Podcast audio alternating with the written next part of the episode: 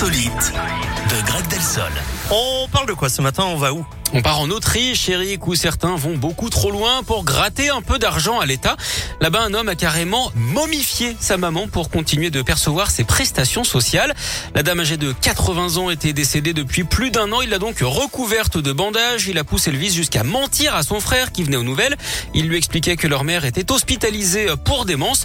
Alors l'autre n'a pas trop insisté non plus. Hein. Et oui, en Autriche, on attend souvent que ça vienne. Alors... Euh, La bonne nouvelle dans tout ça, Blague géographique. Que, oui, bien sûr, et qu'Eric a compris évidemment. La bonne nouvelle dans tout ça, c'est que cet homme finira surtout en prison à manger des yaourts, un hein, Mominova, ou alors à regarder à la télé, surtout l'émission Pyramide.